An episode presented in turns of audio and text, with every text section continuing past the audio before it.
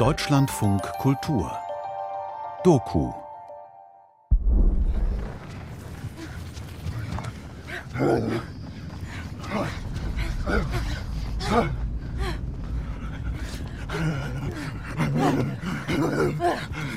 Papa. Papa. Der Papa ist tot. Und dann bin ich der Papa. Papa. Papa. Oh, Papa.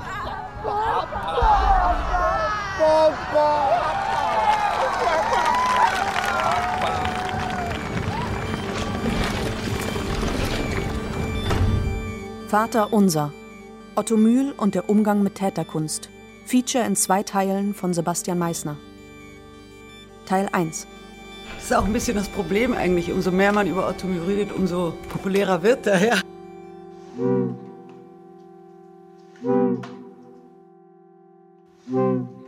Ob Otto Mühl ein Meister der Grenzüberschreitung war oder nur ein Bürgerschreck, darüber wurde bereits ausgiebig debattiert, als er Anfang der 1970er seine Kommune gegründet hat.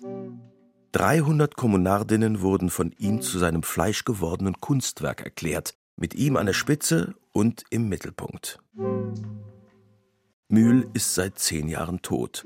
Doch den Ort seiner Kommune gibt es noch, den Friedrichshof in Österreich. Eine Aktivistinnengruppe hat sich gegründet, auch deshalb, weil Mühl heute primär als ein radikaler Befreier vermarktet wird. Dass diese Werke in einer autoritären, streng hierarchischen Gruppe entstanden sind, damit wollen sich Museen und Kunsthändlerinnen eher ungern auseinandersetzen. Wie kann heute ein verantwortungsvoller Umgang mit Mühls Erbe aussehen? Wie soll die Kunst, die in der Kommune entstand, angeschaut und kontextualisiert werden? In diesem zweiteiligen Feature nehmen wir uns dazu die Zeit. Wir lernen etliche Menschen kennen, die in der heutigen Wahrnehmung, Vermarktung, Umdeutung und Neubetrachtung des Lebens und des Werks von Otto Mühl eine Rolle spielen. Und am Anfang steht ein Spielfilm, der über seine Kommune gedreht wurde. Servus Papa, see you in hell.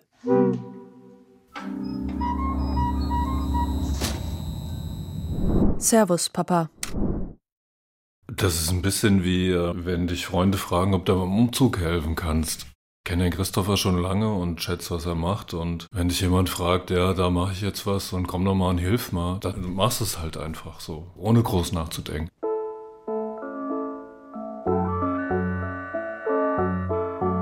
Jemand macht was Neues im Leben, so wie umziehen oder einen neuen Film zu machen, das ist irgendwie ähnlich so. Ne? Also du erlebst dann jemanden, den du schon länger kennst, hat eine neue Lebensphase und macht da was und lernst die Leute kennen auch, so wie das bei so einem Umzug ja ist. Denkst auch selber, warum mache ich das eigentlich? Naja, und dann fährst du dann da halt hin.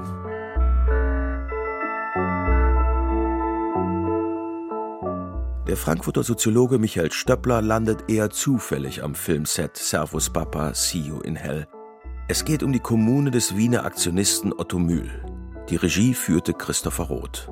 Das macht Filme ja immer toller, wenn man jemanden hat, der da passt und der macht es auch noch, also auch mit einem Mut, den Michael hat. Ich komme da hin und bin kein Schauspieler. Wie sagst du das denn jetzt? Und sollst du jetzt mit anderen reden? Nee, das musst du selber rausfinden. Die beiden, die sagen dir gar nichts. Kommst da hin und es geht los, jetzt musst du loslegen. Die, zwei Kameras um dich rum, 100 Leute sitzen da hin, die kamen im Bus. Okay, da überträgt sich irgendwie was, so wie er arbeitet, wo du sagst, ja, jetzt, jetzt mach mal so, ne? Da kannst du nicht groß nachdenken.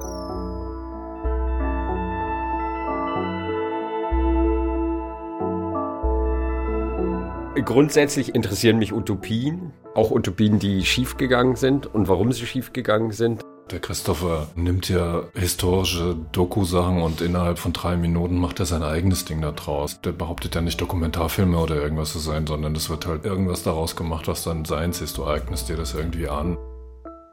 Als wir überlegt haben, wen wir dabei haben wollen und wir wussten, das wird ein sehr intensiver Dreh, weil wir da jetzt fünf Wochen in Vollquarantäne eingesperrt sind, wir wirklich genau überlegt haben, wen nehmen wir da mit, weil wir wollten uns ja wohlfühlen. Jeanne Tremsal ist die Lebenspartnerin von Christopher Roth. Sie hat das Drehbuch geschrieben. Eigentlich basiert der ganze Film auf ihrer Kindheit in der Otto-Mühl-Kommune. Und wir beide haben damals gedacht, wir finden Michael so eine angenehme Person. Er strahlt so was Tolles aus, wenn der da ist. Und es ging auch total auf. Der hat so eine tolle Energie da reingebracht. Die ganzen jungen Schauspieler waren totale Fans. Der hatte dann so eine Traube um sich herum quasi. er wurde zum Otto. Nee, nee, nee, also so ganz so war das jetzt auch nicht.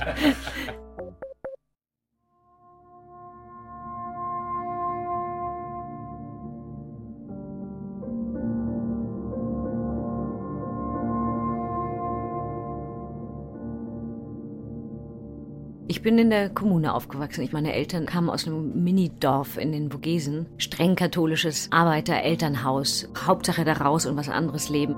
Und eines Tages kamen Freunde vorbei, die gerade von dem Otto Mühl Seminar aus Lyon kamen und mit Prospekten in der Hand und haben darüber erzählt, wie unglaublich das war und wie faszinierend und dann völlig hin und weg. Und meine Mutter hielt diesen Prospekt in der Hand. Auf dem Deckblatt ist dieses Foto, wo eine nackte Frau auf einer Baggerschaufel sitzt und hat zwei Kinder im Arm, jeweils rechts und links.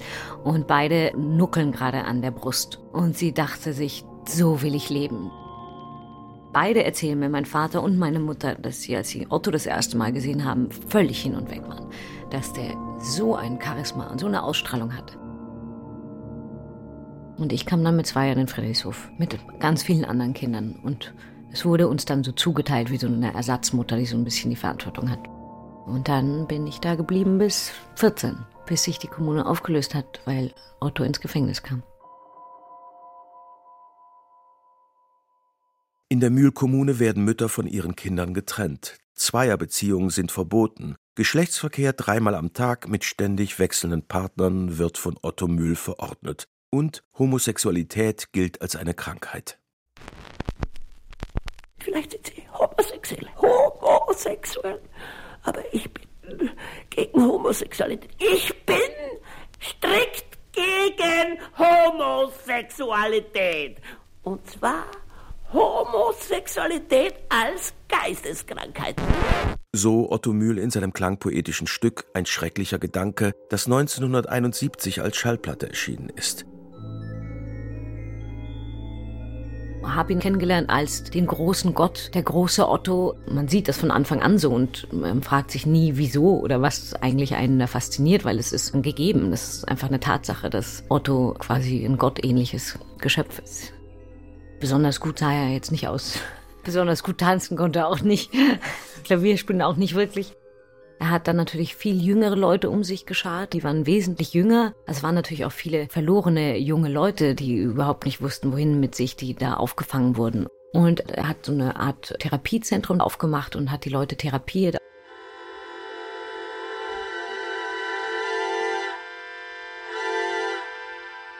Claudia Mühl, Otto Mühls sogenannte erste Hauptfrau, erzählt in einem Interview von 2010, wie die Kommune in ihren Anfangstagen zu verwahrlosen begann, wie die Kommunarden und Kommunardinnen antriebslos herumhingen, sich um nichts kümmerten und gar nicht erst aus ihren Betten kamen. Daraufhin fing Mühl an, alle morgens zu wecken, sie zum Putzen ihrer Domizile zu motivieren, ihren Alltag zu strukturieren. Kunst und Therapie.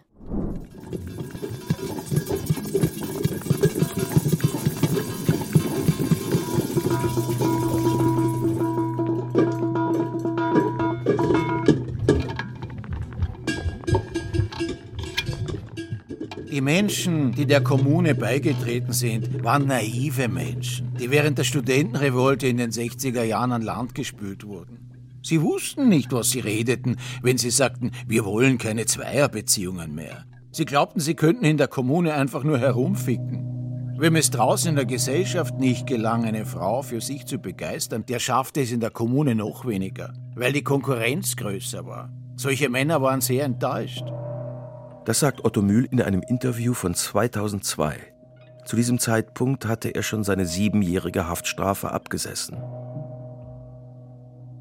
Das war auch ein Workshop, was wir gemacht haben zu diesen drei Ausrichtungen der Kommune, die Leute angezogen haben, da reinzuziehen. Es ging immer um unter Anführungszeichen Befreiung. Das erste war die Befreiung durch Sexualität, das zweite war Befreiung durch Therapie und das dritte war Befreiung durch Kunst. Das waren sicher diese drei Standpunkte, aus denen diese ganze Ideologie aufgebaut wurde. Und ja, er hat sich dann auf jeden Fall als der Therapeut gesehen, der da ist, um die anderen Menschen zu heilen. Das ist Paul Julien Robert. Auch er ist Filmemacher. 2013, im Todesjahr Otto Mühls, kam sein autobiografischer Dokumentarfilm Meine keine Familie in die Kinos.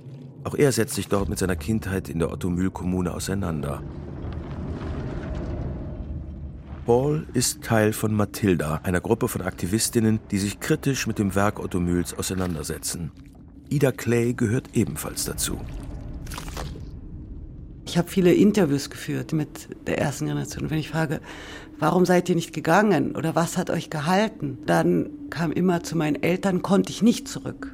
Viele kamen auch aus Familien, wo Missbrauch stattgefunden hat ja, oder wo eben gestörte Eltern-Kind-Verhältnisse schon waren, wo sie sich nicht aufgehoben gefühlt haben. Viele meinten auch, ich konnte einfach weinen. So einfach, ja. Man konnte weinen und wurde in den Arm genommen. Und das hat ihnen ein Gefühl von Geborgenheit, Gemeinschaft, Ersatzfamilie gegeben. Und ich glaube, auch die Gemeinschaft war viel wichtiger als jetzt diese, wir machen Kunst. Auch Ida hat ihre Kindheit auf dem Friedrichshof verbracht. Seine Aktionismus-Sachen, gerade diese Performances und so, es ist Gewalt, es ist Übergriff. Also man sieht es in den Performances. Ja.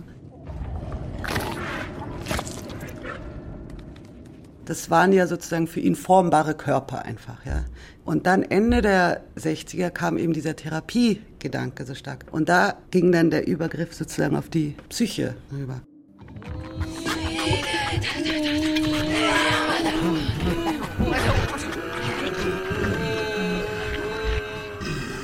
1970 bei seiner Aktion Oh Sensibility lässt Mühl während des Geschlechtsakts mit einer Darstellerin eine lebendige Gans enthaupten, um anschließend den blutenden Stumpf ihres toten Körpers in die Vagina der Darstellerin einzuführen.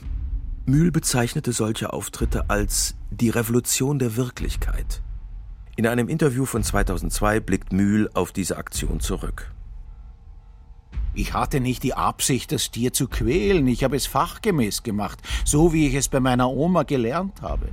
Bei einer anderen Aktion mit einer enthaupteten Gans inszeniere ich mich pornografisch. Das Publikum war entsetzt, was ich auch wollte. Ich reize die Schweine, die täglich dasselbe machen. Ihnen halte ich den Spiegel vor. Ein bekanntes Online-Archiv versammelt frühe Filmarbeiten von Otto Mühl aus den 60er Jahren. In einem dieser Filme sieht man Mühl mit weiteren Personen bei verschiedenen Sexpraktiken. Auch ein Baby ist Teil dieser Filmszenen. Geschlechtsverkehr findet statt, während das Baby gewickelt wird. Es lässt sich jedoch nicht klar erkennen, was sonst noch im Raum passiert. Der Film wirkt finster und verstörend. Er hat etwas Grenzüberschreitendes. Wie ein Snuff-Film. Das Genre, in dem echte oder real wirkende Gewalttaten zur Unterhaltung oder sexuellen Erregung des Zuschauers gezeigt werden. Ich glaube, eine der ersten Aktionen war, dass sie sich zu dritt haben einmauern lassen im Keller für drei Tage und dann da so die Wand wieder aufgebrochen haben. Und dann kamen sie da raus und waren jetzt, haben die Mauern gesprengt und den Rahmen gesprengt und gehen in, in den Körper rein. Und jetzt müssen wir quasi zusammen rausfinden, wie lebt man denn in Freiheit? Was ist denn das eigentlich? Mit den befreundeten Künstlern Adolf Frohne und Hermann Nitsch lässt sich Mühl 1962 in der Performance Die Blutorgel in seinem Kelleratelier einmauern. Nachdem sie wieder befreit sind, kreuzigen sie ein Lamm und zerreißen es. Wir haben uns zur Befriedung der Menschheit entschlossen, vier Tage in das Gewölbe niederzusteigen. Drei Tage schrankenlose Enthemmung, Befreiung von aller Brunst, Transponierung derselben in Blech, Schrott, verwesenden Abfällen, Fleisch, Blut, Gerümpel. Mühl vermischt zunehmend Versatzstücke dessen, was er sich unter Psychoanalyse vorstellt, mit Elementen der Körpertherapie des Sexualforschers Wilhelm Reich. Daraus entsteht seine sogenannte Aktionsanalyse. AA kommt von Aktionsanalyse. Und zwar ist es eine Verbindung von Analyse. Wir haben so am Anfang so eine Körperurschreittherapie nach Wilhelm Reich gemacht, Körperpanzerung auflösen, bis hin zu Geburtserlebnissen. Und Aktion kommt vom Wiener Aktionismus. Amalia Rausch hat sich als 24-Jährige der Kommune angeschlossen.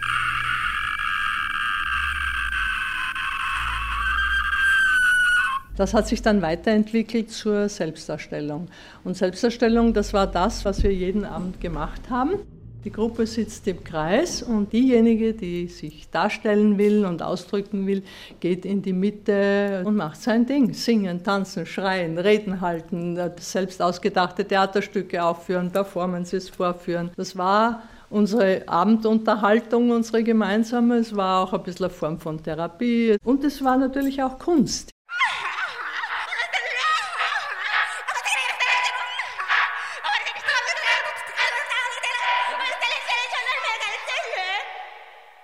Therapieziel, die Körperpanzerung soll aufgebrochen werden. Das geht nur gegen den Widerstand eines Patienten und dabei wurde Mühl auch schon mal handgreiflich. Zur Wiederbelebung der Kindheit half er mit Ohrfeigen nach. In seinen Vorstellungen aber war Mühl kein Solitär. Psychiatriekritik und die Suche nach alternativen Behandlungsmethoden waren Schlüsselthemen der frühen 70er Jahre, in denen er seine Kommune zu formieren begann.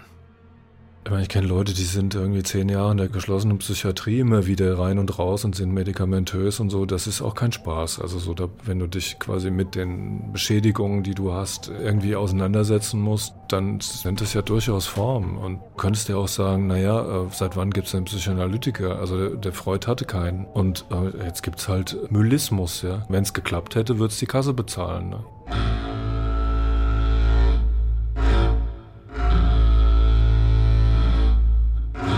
Der Selbstdarsteller macht sich durch die Selbstdarstellung selbst gesund. Das in der Selbstdarstellung Erlebte bedarf keiner Deutung. Das Erlebte ist bereits schon selbst die Erklärung. Ja, das ist so eine Falle. Ich glaube, der Selbstdarstellung, wenn du das Wort hörst, ist ja schon Quatsch. Also entweder du bist selbst und wenn du es darstellst, ist ja das Selbst schon wieder weg. Ne? Und äh, da ist er irgendwie, glaube ich, gewieft genug, zu, die Leute da reinrennen zu lassen. Die, die haben kein Selbst, gegenüber ihm sowieso nicht, weil er der das Selbst ist, er ist der Otto. Papa ist tot und an die Stelle tritt halt der Otto jetzt und äh, die anderen müssen halt ihr selbst merken, dass sie es nur darstellen, aber eigentlich gar keinen Sinn. Das ist so ein perfider Therapieansatz zu sagen, du kommst zu dir selbst, indem du aufhörst, dich darzustellen, aber dazu musst du jetzt diese Darstellung leisten und dann wirst du merken, ah, es war, war gar nicht mein Selbst, sondern nur das Dargestellte und jetzt äh, helfe ich dir da irgendwie so rauszukommen. Ne? Deshalb ist er da so relaxed drin und kann diese Falle aufstellen. Ne? Also wir leben hier in einem Kunstwerk, das wir gemeinsam machen und es unterscheidet sich von jeder bisherigen Kunst dadurch, es ist eine äußerst revolutionäre Kunst, denn diese Kunst lebt tatsächlich. Es ist das erste lebende Kunstwerk der Welt überhaupt. Ein Kunstbegriff, wie es ihn in der Kunstgeschichte noch nie gegeben hat.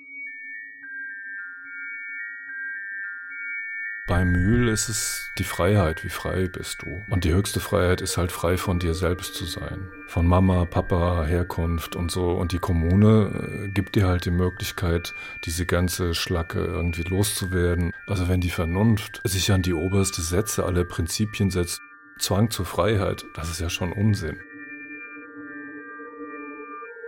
Ich habe es mal so formuliert, ich habe mit 21 Jahren mein Gehirn quasi abgegeben und habe es mit 36 Jahren wiederbekommen.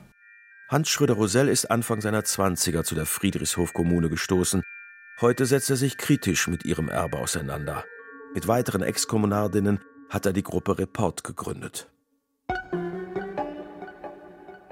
Es war die Zeit, wo wir gesucht haben nach alternativen Lebensmodellen, auch nach alternativen Gesellschaftsmodellen. Also es war ja die Zeit der Kommunen, der Wohngemeinschaften. Wir wollten freier leben, gerechter leben. Für eine wirklich freie Gesellschaft müssen wir uns befreien. Dazu gab es eine Gruppen- und Einzeltherapie, das war die Aktionsanalyse. Das heißt, es war natürlich nur eine Pseudotherapie, das war ein Mittel, um uns zu manipulieren. Wir wollten eine AAO-Gesellschaft schaffen. Das heißt, die gesamte Welt sollte zur AAO werden. Das war zu einer gewissen Zeit die klare Ideologie.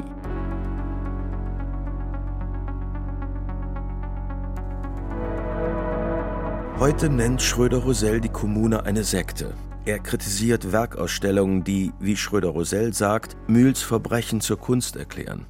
Mühl werde immer noch zu oft zum Opfer von Justiz verklärt, denn es gibt einige, die der Ansicht sind, dass Mühl zu hart für seine Verbrechen bestraft wurde.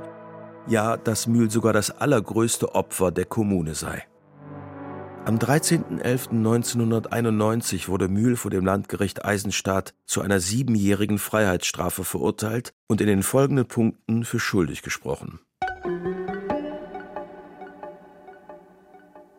Verbrechen der Unzucht mit Unmündigen.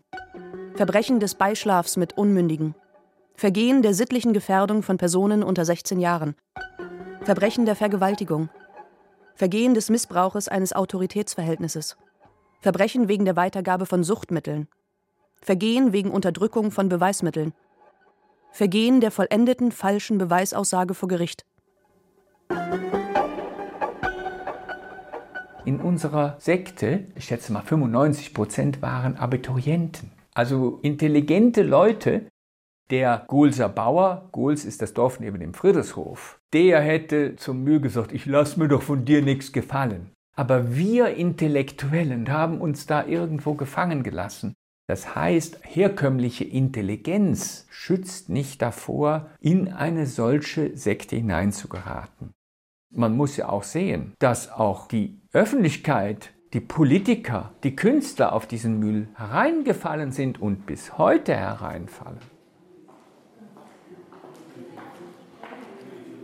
Er hat sich ja als Künstler im Prinzip nur noch verglichen mit Van Gogh und Cézanne.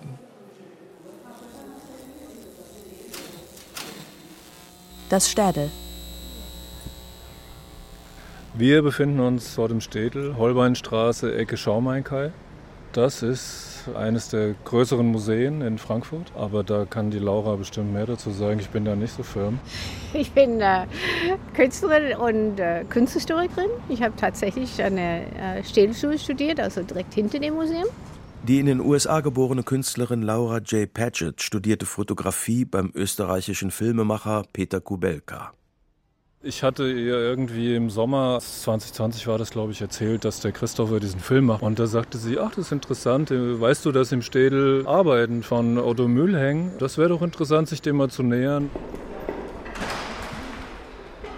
Also wir stehen hier vor Otto Mühl, Materialaktion Nummer 19 Bodybuilding, erworben 2015. Wir sehen einen Mann, der ist zugeklebt und er steht so, so, praktisch eingewickelt in diesen Elementen. Also fast wie eine Mumie, könnte man fast sagen, oder? Mhm. Der Raum sieht aus wie ein Kellerraum mit Gewölbe. Und vor ihm hängt noch ein Galgen, ne? Eine, mhm. ein Strick, also irgendwie ziemlich martialisch so. Auch hier so eine gewalttätige Gedanke, also was machen wir mit dem Körper, wenn wir ihn umgestalten, quälen. Man könnte sagen, das hat so ein bisschen was von einem Folterkabinett, oder? Im Besitz des Frankfurter Städels befindet sich noch ein weiteres Otto-Mühl-Werk. Es ist aber nicht Teil dieser Ausstellung. Das Gemälde wurde 2013 im Todesjahr des Künstlers vom Städel erworben und bisher nur zweimal im Museum ausgestellt. Wir holen uns ein Tablet. Auf der Webseite des Museums ist das Gemälde zu sehen. Der Titel Otto Mühl ohne Titel, Klammer auf Mutter und Kind, Klammer zu, wurde 2013 erworben und ist zurzeit nicht ausgestellt. Was sehen wir da? Ein Frauenkörper. Links und rechts zwei Kinder, die an der Brust saugen. Jeweils links und rechts eins. Die Brustwarzen sind sehr groß und die zwei Kinder werden gestillt. Alle haben einen sehr abwesenden Blick und auch absolut keine Beziehung eigentlich zueinander. Wie würde ich das machen? Also ich würde es auf jeden Fall kontextualisieren. Ich würde auf jeden Fall die Opfer auflisten, dass man wissen kann, dass diese Kunst in diesem Kontext ist, dass ein eindeutiger Missbrauch entstanden ist, dass man deswegen auch verurteilen muss, weil er selbst gesagt hat, man kann das Leben von der Kunst nicht trennen. Und wenn das wirklich so ist, dass diese Bilder ein Ausdruck von dieser Unterwerfung ist, muss man das auch in dem Kontext auch zeigen. Das Städelmuseum stand leider für ein Interview nicht zur Verfügung. Stattdessen kommt ein Statement per Mail. Das Städel plant derzeit nicht, dieses Gemälde auszustellen und hat derzeit nicht vor, weitere Gemälde von Otto Mühl zu erwerben. Wie können Museen heutzutage die Werke Otto Mühls angemessen kontextualisieren? Auf welche Art und Weise können Gruppen wie Mathilda und Report in Ausstellungskonzepte einbezogen werden? Das Städelmuseum wollte auf diese Fragen nicht eingehen.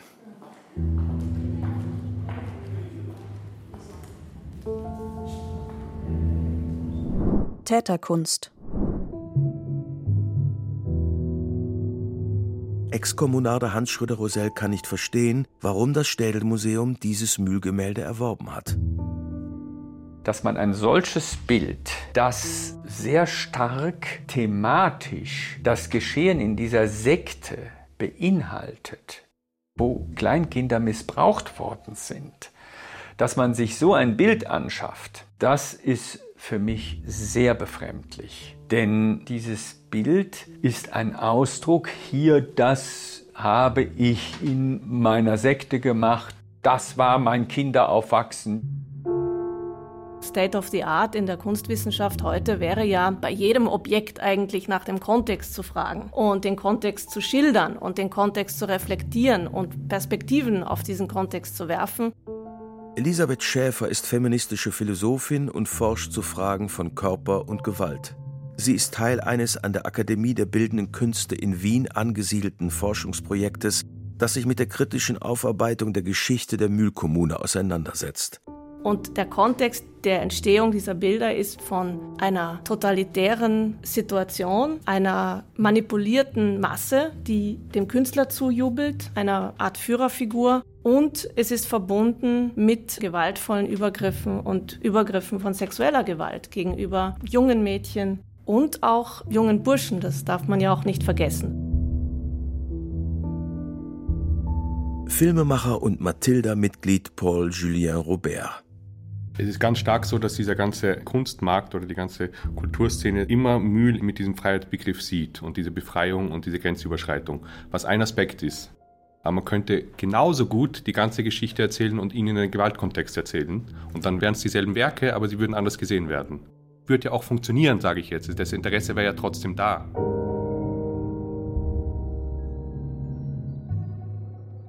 Es gibt auch welche in der zweiten Generation, die sagen, alle Kinder waren Opfer, weil sie in einem Gewaltsystem groß geworden sind. Aber welches gesellschaftliche System birgt keine Gewalt? Oder in welcher Familie gibt es keine Gewalt? Jetzt nicht nur physische, sondern auch psychische Gewalt. Ja? Und vom sexuellen Missbrauch waren ja nur einige Mädchen betroffen.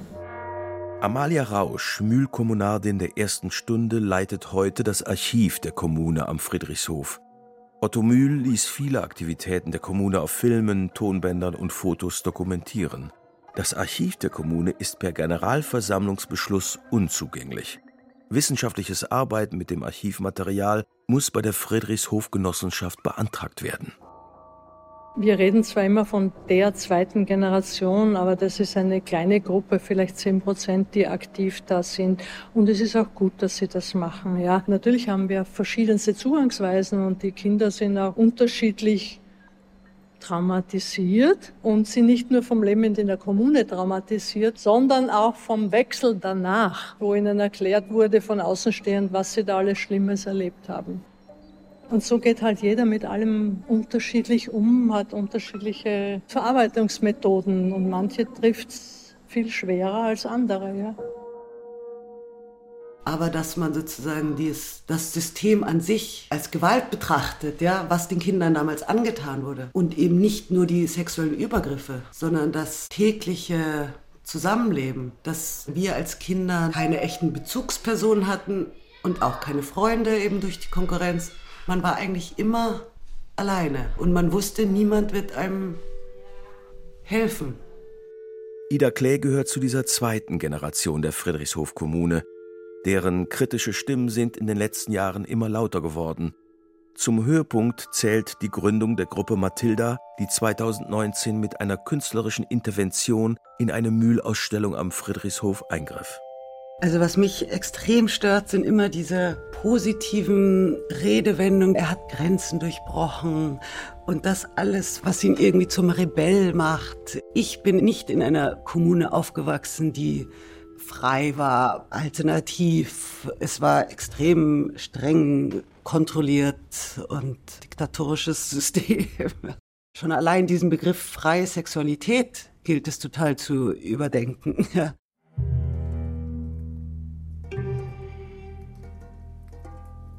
Kunsthistorikerin Susanne Wernsing berät die Gruppe Mathilda bei ihrer künstlerisch forschenden Auseinandersetzung mit der Kommune.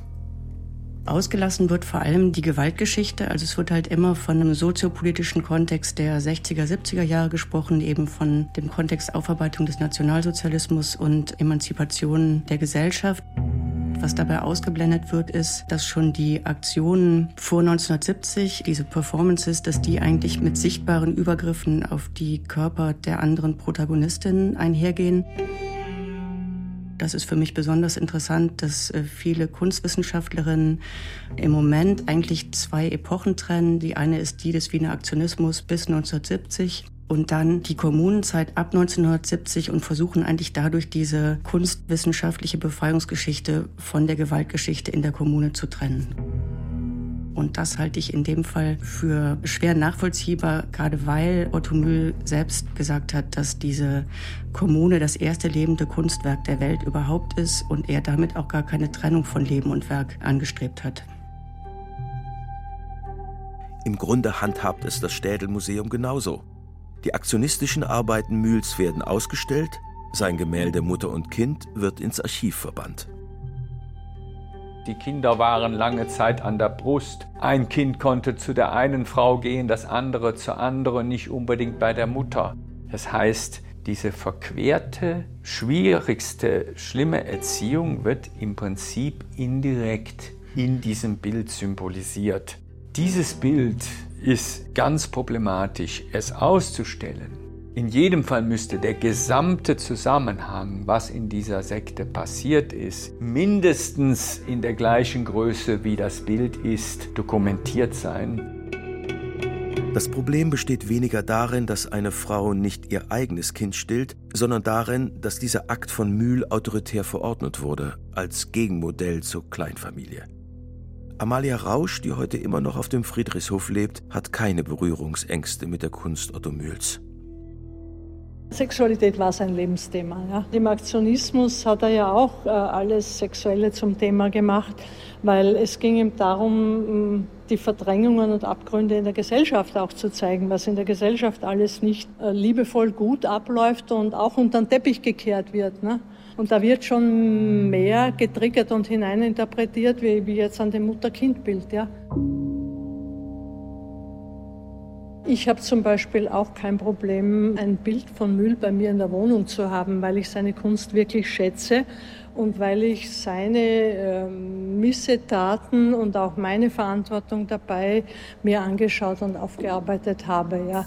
Und weil ich sagen kann, ja, ich habe Fehler gemacht, ich habe damals vieles nicht sehen und erkennen können. Ohne Entschuldigung, es war so. Ich hatte damals nicht den Bewusstseinsstand, den ich heute habe. Ne? Wie schlimm die Fehler auch sind. Das ist bedauerlich, ja, was die Kinder erlebt haben. Es ist nicht zu ändern und nicht wieder gut zu machen. Es ist passiert. Aber ich kann schauen, dass ich heute einen anderen Umgang pflege, dass ich heute besser und bewusster mit ihnen umgehe. Es gibt einige, die sich einen Schlussstrich wünschen unter die Debatten um den Umgang mit der Mühlkommune, unter die Debatten rund um Mühls Kunst. Das erinnert mich an den Wunsch derer, die mit der Erinnerungskultur an die Schrecken der NS-Zeit doch endlich in Ruhe gelassen werden möchten. Gehört es aber nicht zu einem der Gründungsmythen der Mühlkommune, dass man sich gegen das Schweigen der Elterngeneration wehren wollte, die beim Nationalsozialismus mitgemacht hat? Als ich mal Otto Mühl gesagt habe, meine Eltern waren gegen die Faschisten, hat er zum Beispiel behauptet, ja, die, die gegen die Faschisten waren, waren ja eigentlich die wahren Faschisten. Die haben es nur unterdrückt. So hat er argumentiert, weil er musste ja immer alle Eltern schlecht machen. Alles, was außen ist, schlecht. Wir haben ja richtig dann so Vatermorde gemacht.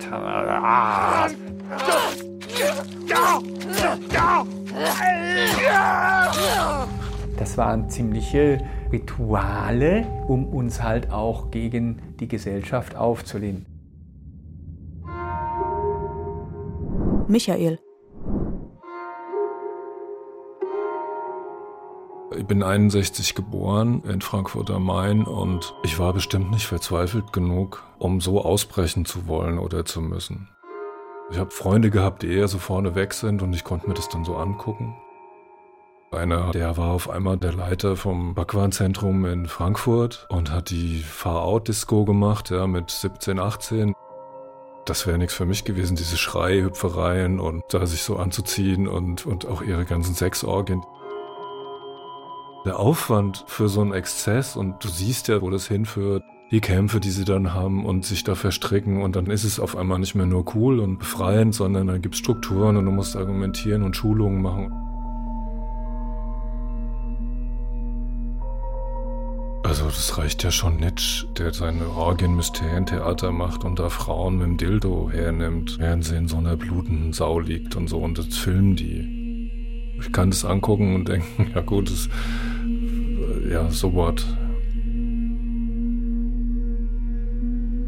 Soweit ich das weiß, beim Nitsch bleibt es noch im Publikum. Da stehen schon so die in Anzügen mit ihren Hornbrillen und so, gucken da ein bisschen mit großen Augen und die machen da so ihr Ding und beim Müll geht's halt weiter. Jetzt könnten ja alle anderen auch anfangen. Ne?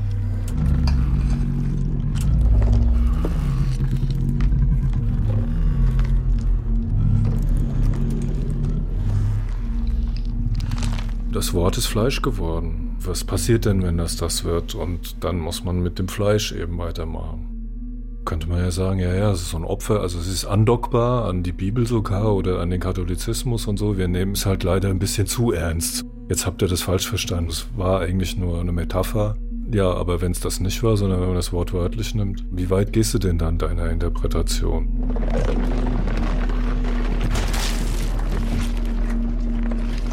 Das ist ja das Interessante zu sagen, also das, was die Menschen zur Religion bringt, jetzt die Energie zu behalten, aber sie in Kunst zu transformieren naja, in so ein Ritual reinzukommen, was nicht zur Vergeistigung unbedingt erstmal führt, sondern zu so einer Fleischwerdung.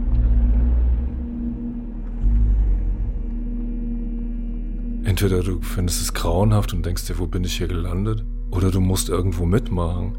Also wenn du schon mitmachst, dann willst du natürlich nicht zu den Losern gehören. Ne? Also machst du das Spiel mit, weil irgendwas in dir halt machtaffin ist und dann wirst du halt da so reingezogen. Zum Glück habe ich mich, wenn das passiert ist, immer schlechter danach gefühlt, als wie ich mich gut gefühlt habe, während es stattgefunden hat.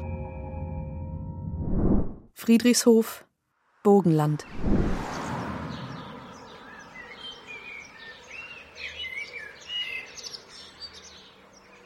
Ja, also es sind schon sagen, mehrere ehemalige Kinder da gestrandet als Zufluchtsort. Oder halt auch viele, weil die Mütter dort wohnen. Es ist auch teilweise so ein Treffpunkt, dass man sagt, man trifft sich da im Sommer. Ich dachte irgendwie, eigentlich ist es ein cooler Ort, ja, man kann viel draus machen. Und dann nach und nach kommen so die Schwierigkeiten ans Licht. Ida Clay ist während der Covid-Pandemie wieder auf den Friedrichshof gezogen, wo sie ihre Kindheit verbracht hatte. Es ist ein etwas unwirklicher Ort im Nirgendwo des Bogenlandes. Ringsherum Ackerfelder, ein Horizont voller Windturbinen, große Krähenschwärme und mitten darin ein Gebäudehaufen. Das markanteste Bauwerk des Friedrichshofs soll an herrschaftliche Anwesen der Toskana erinnern. Ein Turm mit Uhr, ein Innenhof mit Restaurantbetrieb, Arkadengang mit Zierelementen. Und um die Ecke befinden sich ein Badeteich und ein Beachvolleyballfeld. Na, es geht generell sozusagen, dass man den Ort, die Vergangenheit kritisch betrachtet. Also das ist schon für viele so ein Angriff. Und dann trifft man eben dort viele, die erzählen einem dann, was sie für eine tolle Zeit da hatten und wie viel schöne Erinnerungen sie haben. Ja? Und wenn man dann Kritik äußert am System damals, ist das für die, als würde man deren Lebensweg, deren Erfahrungen zunichte machen.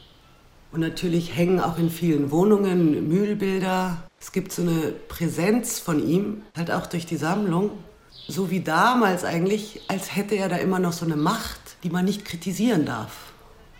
Sie wollen, dass wir aufhören. Und deshalb ist es wie so ein Ausbluten lassen, bis wir halt keine Energie mehr haben, dann hören wir halt auf. Ja, es ist einfach zehrend.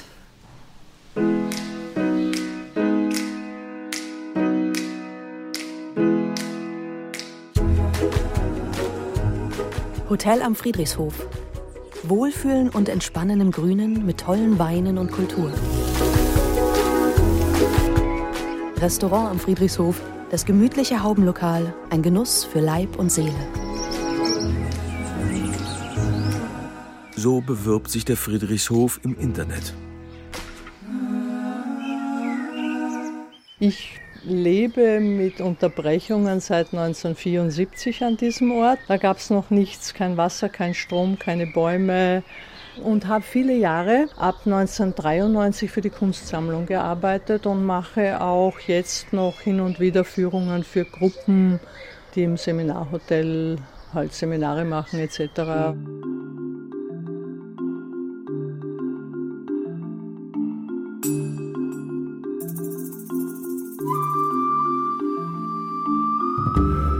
Unsere Seminarräume Platz für Kreativität und Inspiration. Seminargruppen, die unter fachkundiger Anleitung ihre Potenziale mit Pinsel und Farbe ausdrücken möchten, können das Zusatzangebot Teampainting buchen. Informationen bei Petra Lukel-Scher unter das Hotel gehört der Genossenschaft. Die Kunst hat zum Erhalt zur Weiterentwicklung beigetragen, als wir halt auch verkauft haben. Und unser Berater und seit 2010 auch der Sammlungsleiter, der Herr Dr. Glocker, hat internationale Kontakte und hat das auf ein internationales Niveau gehoben. Von ehemaligen Kommunardinnen bekomme ich zu hören, dass die von Hubert Klocker geleitete Galerie gar nicht ohne das Seminarhotel und das Restaurant existieren könnte. Alle drei zusammen kreieren den glamourösen Anstrich, der sich auf die Kunstverkäufe auswirken soll. Laut Angaben einiger Exkommunardinnen macht das Hotel fast jedes Jahr nur Schulden. Kunstverkäufe waren und bleiben die Haupteinnahmequelle des Friedrichshofs. Im Jahr 2001 haben wir die Sammlung wieder öffentlich zugänglich gemacht, nachdem ein Vergleich mit Otto Mühl geschlossen wurde. Und dann hat ja auch der Herr Dr. Glocker die, offiziell die Sammlungsleitung übernommen und dann internationale Künstler eingeladen. Der erste war Paul McCarthy aus Los Angeles. Das war gleich ein grandioser Auftakt sozusagen.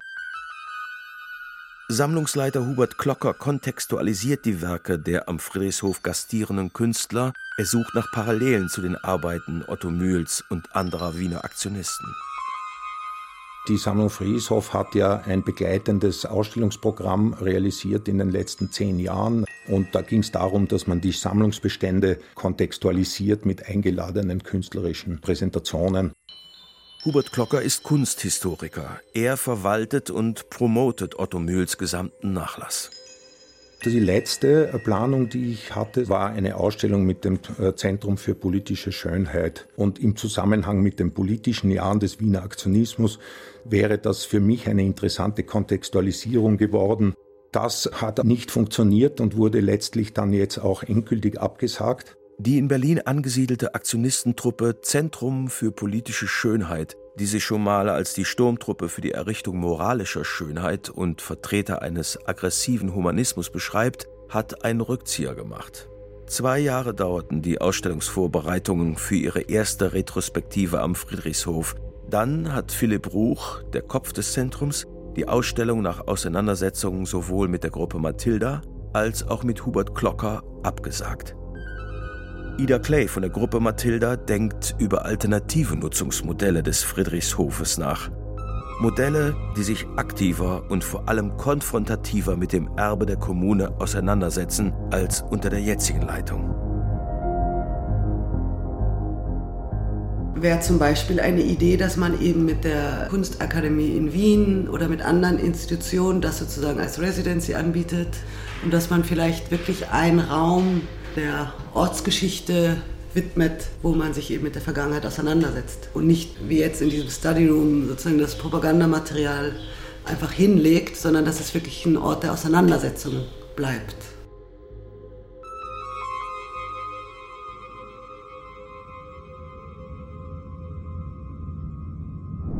Servus, Papa. Also ich bin raus mit 14, dann kam ich nach München ins Gymnasium und ich war wie eine Außerirdische, weil ich auch, ich wusste nicht, was man anzieht, ich kannte nichts, ich kannte keinen einzigen Film, keinen Schauspieler und fühlte mich aber dann andererseits total überlegen, weil ich ja irgendwie äh, gesagt gekriegt habe, zwölf Jahre, dass wir die Elite sind und die besseren Menschen und dass draußen irgendwie alles schlecht ist. Und wenn ihr wüsstet, woher ich komme und was ich gesehen habe. Mein schlimmster Albtraum war die Vorstellung, dass diese Kommune zerfallen könnte, weil ich hatte so Angst vor der Außenwelt. Das dann tatsächlich passiert ist, war ziemlich hart. Ich glaube, so mit 30 hat mich das plötzlich eingeholt und dann habe ich plötzlich gemerkt, wie sehr das doch mein Leben bestimmt, in zwischenmenschlichen Beziehungen vor allen Dingen und in Beziehungen zu Männern. Dass man sozusagen gelernt hat zu gefallen und nicht gelernt hat, Nein zu sagen. Ich habe mit dann mit anderen Frauen aus der Kommune darüber geredet. Die hatten alle das Gleiche. Und deswegen war man auch oft in blöden Situationen. Auf jeden Fall habe ich dann angefangen, Erinnerungen aufzuschreiben. Und dann kamen Sachen hoch, die ich komplett tief vergraben hatte. Dann bin ich nach Berlin gezogen und traf auf Christopher Roth und du bist sofort drauf angesprungen, weil für dich war die Otto-Mühl-Kommune das Schlimmste, was man sich vorstellen kann. Ein absoluter Horror, all das, was irgendwie da gelebt wurde und passiert ist. Und dass ich aber dann plötzlich auch schön darüber erzählt habe und das auch teilweise wie, wie ein Paradies anfangs auch beschrieben habe. Der Film von Christopher Roth und Jan Tremsal spielt auf einem imaginierten Friedrichshof. Die Kulisse einer ländlichen Idylle erinnert stellenweise an das reale Vorbild im österreichischen Burgenland. Die Jeanne im Film ist natürlich die tollere Jeanne. Und sie ja diejenige ist, die das zu Fall bringt quasi oder sich dem Otto entgegensetzt. Das wäre sozusagen die Jeanne, die ich gern gewesen wäre damals. Ich habe von Anfang an gesagt, wir sind keine Kommune. Ihr könnt alle gerne miteinander Sex haben, aber es ist keine Pflicht hier und wir werden auch keine Struktur aufbauen. Und wir hatten auf keinen Fall den Anspruch, dass man irgendwie sozusagen was wirklich 100% autobiografisch oder dokumentarisches macht, wo die Zeit stimmt, also auch was jetzt die Kleider oder was auch immer angeht. Ich kann mir diese Fotos und Filme von denen gar nicht angucken. Das ist so scheußlich, ich kann dann nicht mehr schlafen. Ich habe auch zu allen Schauspielern immer gesagt, schaut es euch nicht an. Wir wollen gar nicht darüber reden, wir wollen das gar nicht nachstellen, weil es ist einfach zu fürchterlich. Man kann sich es eigentlich gar nicht vorstellen. Tatsächlich, es sieht ja aus wie in einem KZ mit den Glatzen und alle nackt und dann schreien sie so und das ist ja furchtbar. Am Filmset sind zahlreiche Statisten, darunter auch Kinder.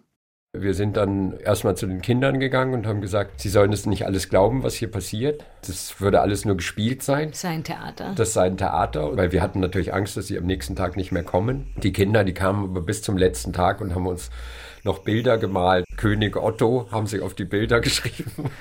Und wollten gar nicht mehr weg. Wollten gar nicht mehr weg, wollten auch sofort in die Kommune.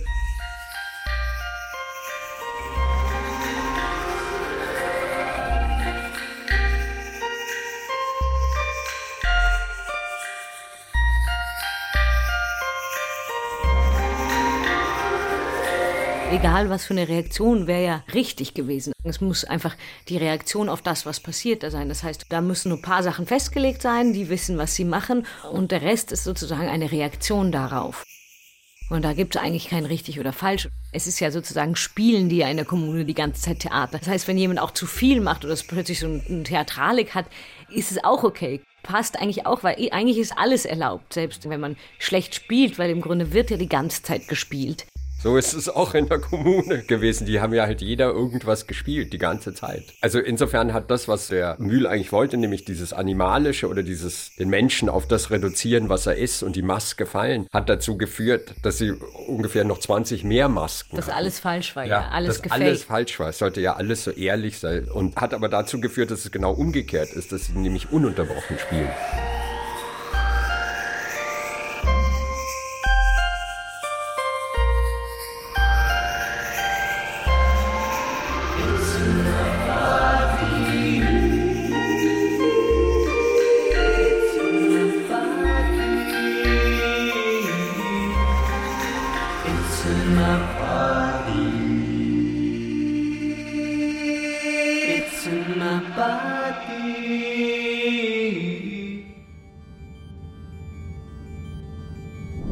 Portugal.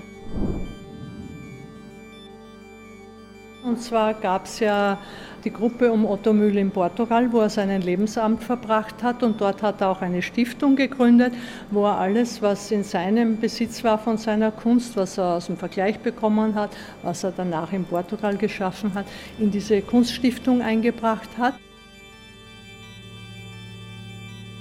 Hinzu kam dann, dass eine Bekannte, die auch in der Sekte gelebt hat, ein Gespräch hatte mit der Frau von Otto Mühl, Claudia Mühl, und die hat erwähnt, dass in Portugal generationsübergreifender Zärtlichkeitsaustausch stattfindet.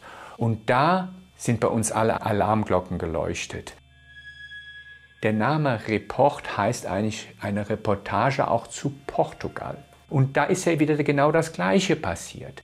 Und ich finde das als eine der erschreckendsten Dinge, dass Mühl als verurteilter Sexualstraftäter später eine Gruppe von Jugendlichen und Kindern weiter anleiten konnte.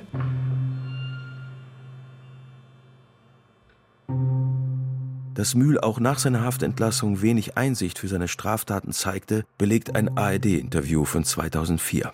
Totale Diskriminierung bin kein Pädophile, ich stehe auf Kinder. Ich meine, es ist vorgekommen, dass 13 eine war oder etwas drüber, 13,5. Aber ich meine, der hat die Regel gehabt, war reif. Die wollten, also es ist nicht wahr, dass sie gezwungen wurden oder was. Und ich war nicht allein, es haben viele mitgemacht. Da sind so viele Sachen komplett schiefgelaufen. Die Frage ist aber, wie man das auflöst. Daniel Löwenbrück ist ein deutscher Künstler, Kurator und Verleger.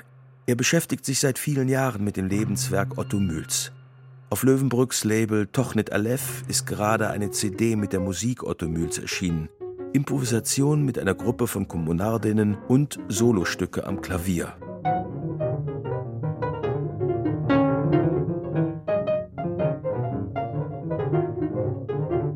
Sammlungsleiter Klocker hat Löwenbrück bei seiner Suche nach Archivmaterial unterstützt und ihn mit den Mitgliedern der Kommune in Portugal in Verbindung gebracht. Mühl hatte sie nach seiner Haftentlassung gegründet und starb dort im Jahr 2013. Was die ganze Kontextualisierung dann schwierig macht, ist, dass es natürlich auch sehr individuelle Schicksale gibt.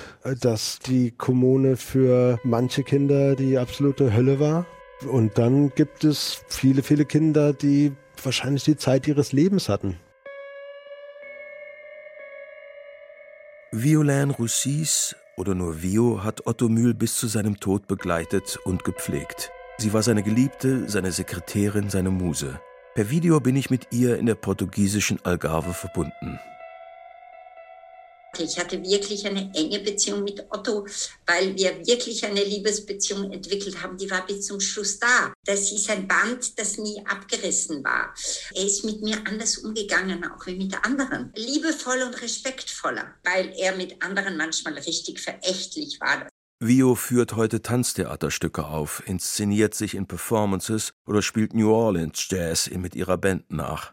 82 bin ich dann fix zum Friedrichshof ich bin die Erste, die eigentlich vom Kindzustand auch in den Erwachsenenzustand gekommen bin. Das heißt, auch in die Sexualität eingeschritten ist. Daher bin ich irgendwie immer wieder so eine Schlüsselfigur, weil ich das den ersten, das war der erste und das wurde selbstverständlich für die nächsten Generationen, wo ich ihr Schmerz verstehe, aber wo ich sehe, bei mir habe ich ihn anders erlebt, so.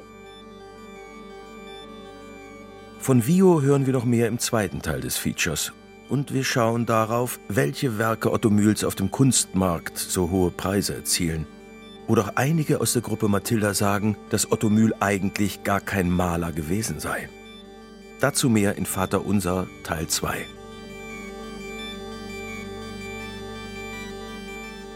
Vater Unser. Otto Mühl und der Umgang mit Täterkunst. Feature in zwei Teilen von Sebastian Meissner. Es sprachen Bernhard Schütz, Anjorka Strechel und Helmut Mooshammer. Musik, Ton und Regie Sebastian Meissner. Produktion Deutschlandfunk Kultur 2023